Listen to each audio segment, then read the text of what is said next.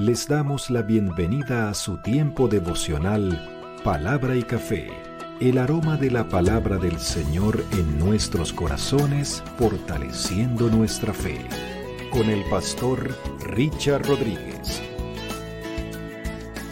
Por R12 Radio, más que radio, una voz que edifica tu vida. Bienvenido. Para hoy, para hoy en palabra y café, mis amados, dice de la siguiente manera, Señor, nos has hecho coherederos en Cristo. Ya vamos para allá, ya vamos para allá. Estamos en la temporada de palabra desde la prisión. Pablo, el apóstol Pablo, San Pablo o Saulo de Tarso, como quieran llamarlo, nos habla al final de su ministerio en estas cuatro cartas espectaculares con las que empezamos Efesios, Colosenses, Filipenses, Filemón, escritas desde la prisión, un preso, un preso, dando palabra de esperanza, dando gozo, dando instrucción de Dios, exhortación, un preso dando vida como nunca desde la prisión. Esto es lo que significa ser lleno del Espíritu Santo y hablar en medio de las circunstancias más difíciles, en medio del sufrimiento y en medio de la adversidad. Hablar, dar fruto, traer bendición con la llenura del Espíritu Santo. Todo esto, por supuesto, es posible. Anoche lo veíamos compartiendo con un pequeño grupo por Zoom que tenemos, un grupo pastoral muy especial. Eh, nos reunimos y les decía, de esto se trata, de esto se trata. Pablo y Silas, presos en Filipos, ya vamos a llegar a eso, cantaban himnos, cantaban himnos, estando con los pies en el cepo, cantaban himnos a la medianoche.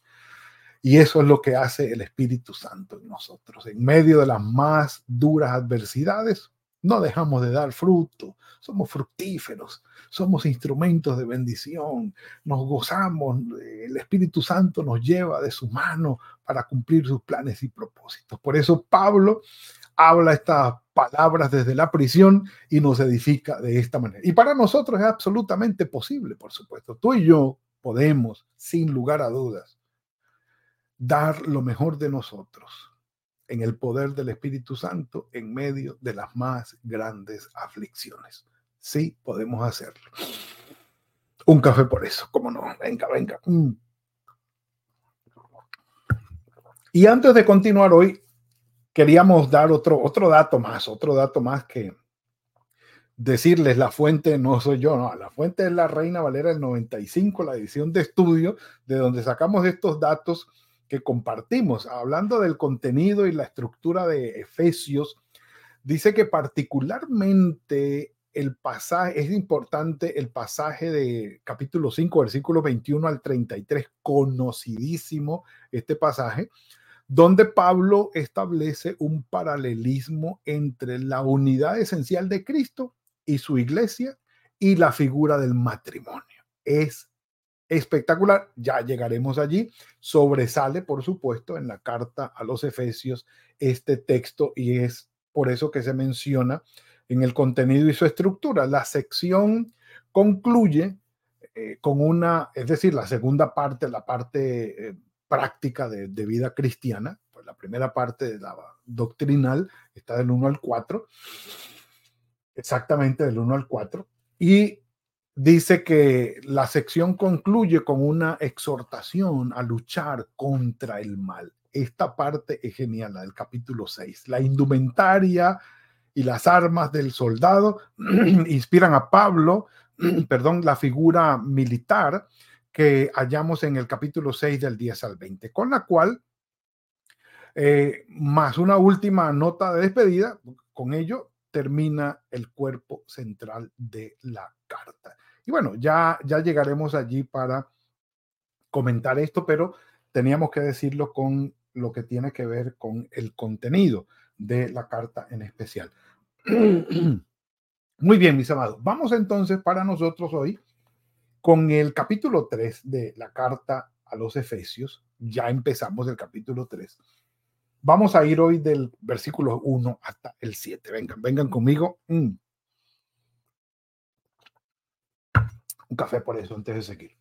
Por esta causa, dice Pablo, yo, prisionero de Cristo Jesús por ustedes o por vosotros, como dice allí, los gentiles. Entonces uno dice, ¿cómo así? ¿Qué le hicieron a Pablo los gentiles?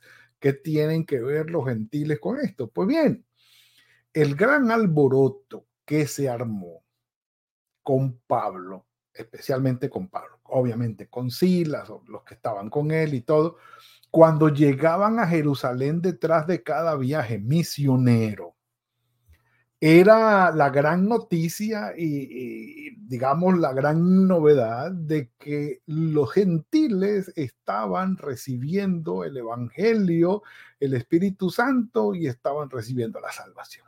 Oh, qué gran novedad, escándalo, cómo era posible y entonces, ¿qué vamos a hacer? Porque es que la salvación ha salido de los judíos y entonces se creía, y literalmente era así, que solamente podían llegar a ser cristianos y salvos los judíos, nadie más.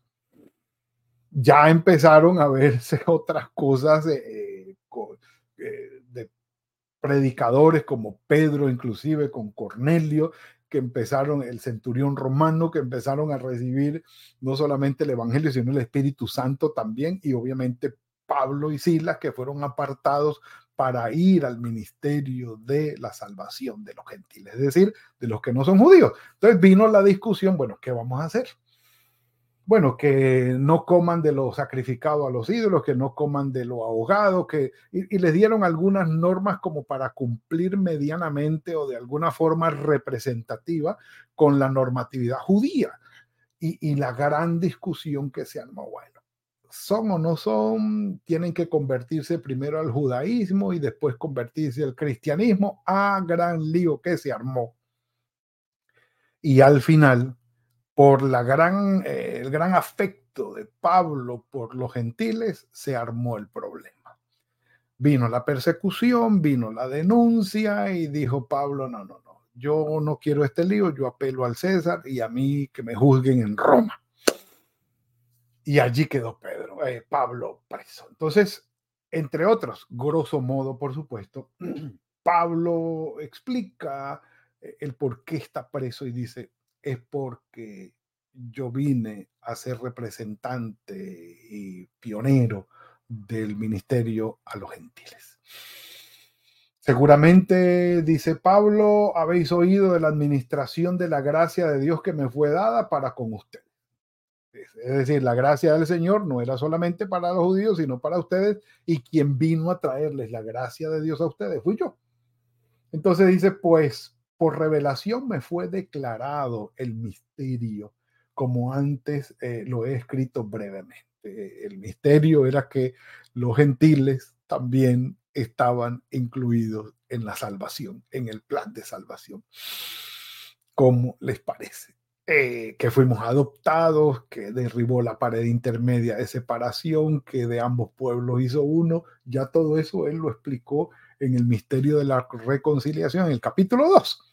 Y ya lo ha dicho. Entonces, al leerlo, dice Pablo, ustedes pueden entender cuál sea mi conocimiento en el misterio de Cristo, el cual en otras generaciones no se dio a conocer a los hijos de los hombres como ahora es revelado a sus santos apóstoles y profetas por el Espíritu.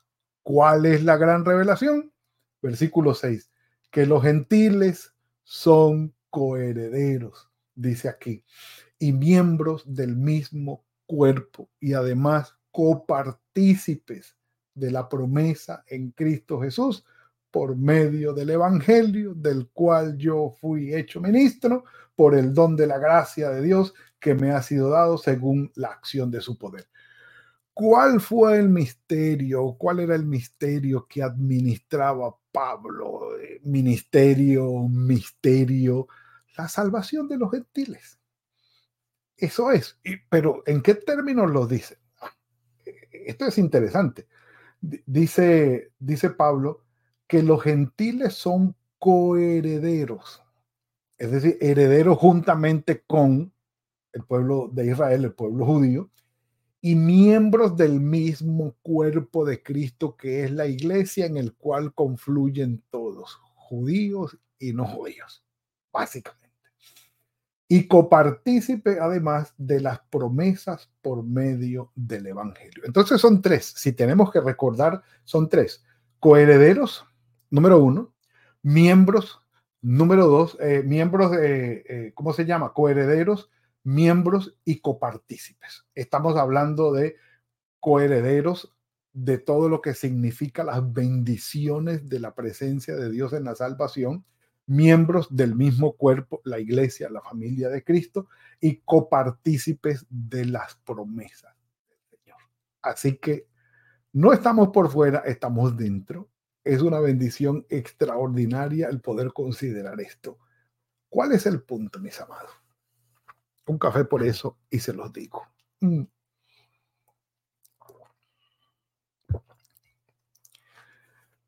Para nosotros han pasado ya muchos siglos y esto es algo normal. Pues sí, somos cristianos, pero vengan, cuando las cosas comenzaron, se creía firmemente y a pie juntillas que la salvación era de los judíos. Punto. Y que si alguien quería acceder de alguna manera a la salvación tenía que venir y hacerse judío ¿eh? y luego entonces entrar en la salvación en Cristo Jesús. Toda esta parafernalia, toda esta, digamos, creencia fue derribada por Pablo y hubo peleas. Ahí está Gálatas, por favor. Ahí está la confrontación de Pablo con Pedro y la gran pelea. ¿Era Cristo suficiente para la salvación y no había que tener ninguno de los rituales para llegar a la salvación? Pues sí, Cristo era suficiente y que se dijeran ya no es necesario para la salvación en Cristo Jesús guardar y decir y ya no es necesario para la salvación. Y entiéndanme bien, para la salvación. La salvación viene a través de la fe en nuestro Señor Jesucristo por su gracia. Ya no hay celebración, ya no hay cordero, ya no hay sacerdote que entre en el lugar santísimo, ya no. Ahora, una vez salvos, una vez cambiado nuestro corazón, una vez transformados, una vez reconciliados con Dios, el Espíritu Santo nos lleva a la obediencia de la ley, de la palabra, de sus mandamientos, de sus preceptos, leyes y decretos y más. ¿Cómo es esto posible? Pues bien, vamos a explicarlo de esta manera. Número uno, el Señor Jesucristo dijo, amarás a Dios con toda tu mente, con todo tu corazón, con todas tus fuerzas y con toda tu alma y a tu prójimo como a ti mismo. Y aquí está el resumen de la ley y los profetas. Eso es todo. El amor. Número uno. Número dos, Pablo dice, el fruto del Espíritu es amor, gozo, paz, paciencia, bondad, benignidad, fe, mansedumbre y templanza. Y dice al final, contra tales cosas no hay ley. Gálatas capítulo 5, versículo 22. Entonces Pablo nos dice en el poder del Espíritu nosotros podemos vivir esas nueve virtudes extraordinarias y estaremos cumpliendo la ley y más allá de la ley. Porque amaremos a nuestros enemigos, los perdonaremos, los bendeciremos, oraremos por ellos, les haremos bien. El Espíritu Santo nos va a capacitar para perdonar a todos los que nos ofendan todo el tiempo toda la vida, tener un corazón perdonador, para tener misericordia y, sí, de aquellos que están en necesidad, sea de donde sean, a ir por encima del ritual, por encima de todo lo que se estaba establecido y traer bendición. Es sábado y tengo la mano seca, Señor, ¿qué hago? Extiende tu mano y recibe sanidad. ¿Por qué lo sanas si es un sábado? Pues digan ustedes, el sábado es preferible traer la vida o traer la muerte. Si se cae un asno de ustedes en un hoyo un sábado, no lo van a sacar o van a esperar hasta el domingo. No, lo sacamos. Ah, bueno, este hombre es más que un burro. Más valioso que burro. Entonces, en el amor de Cristo, nosotros podemos en el, en el poder del Espíritu Santo ir más allá de la ley. Amar al prójimo amar a nuestro Padre Celestial, a nuestro Dios y vivir de acuerdo con lo que Él dice. El gran misterio de que nosotros seamos entonces, como dice aquí, coherederos, es decir, herederos juntamente con todo lo que vendrá en la eternidad, lo vamos a recibir en el cielo.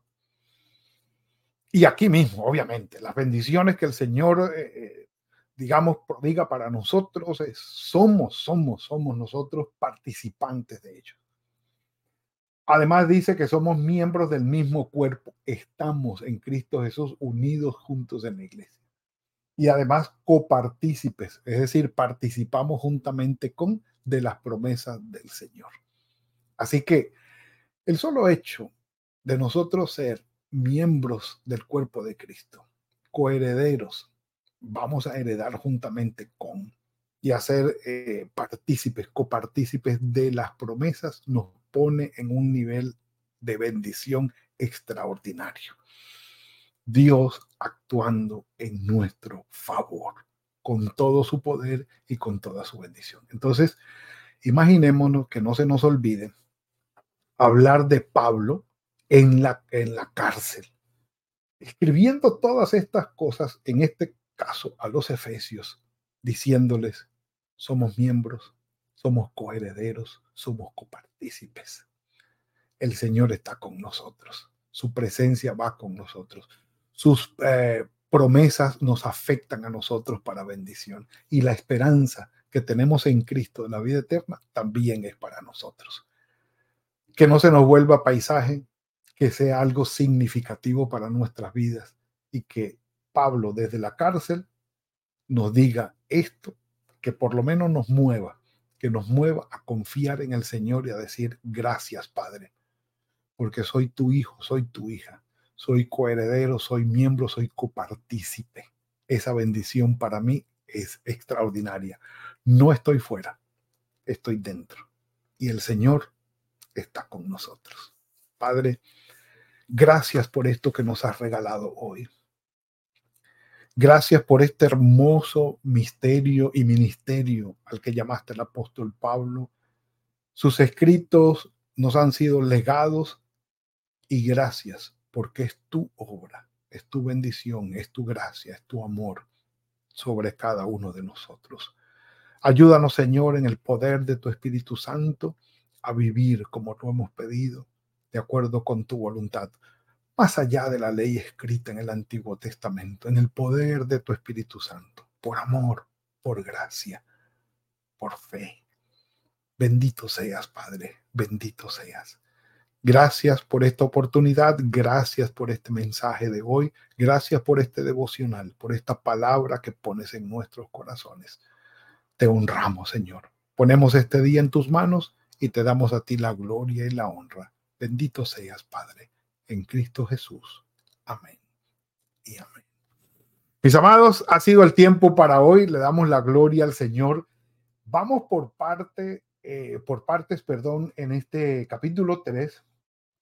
Continuaremos en el versículo 8 el próximo lunes, si el Señor así lo permite. Y eh, será una bendición ir concluyendo con la carta de Pablo. Apenas estamos por la mitad, falta, pero vamos de la mano del Señor. Mis amados, que tengan un muy buen día hoy, un muy buen y fructífero día. Recuerden, mañana es día de acción de gracias aquí. Estaremos en celebración familiar. El viernes, día de retorno. Eh, no tendremos palabra y café. Por favor, estén en familia este fin de semana. Hay que congregarse. Oremos los unos por los otros. Nos veremos el lunes, si el Señor así lo permite, en otro tiempo de palabra y café. Que el Señor los guarde. Gracias por compartir con nosotros este espacio de palabra y café. Hasta una próxima oportunidad por R12 Radio. Más que radio, una voz que edifica tu vida. Que Dios les bendiga.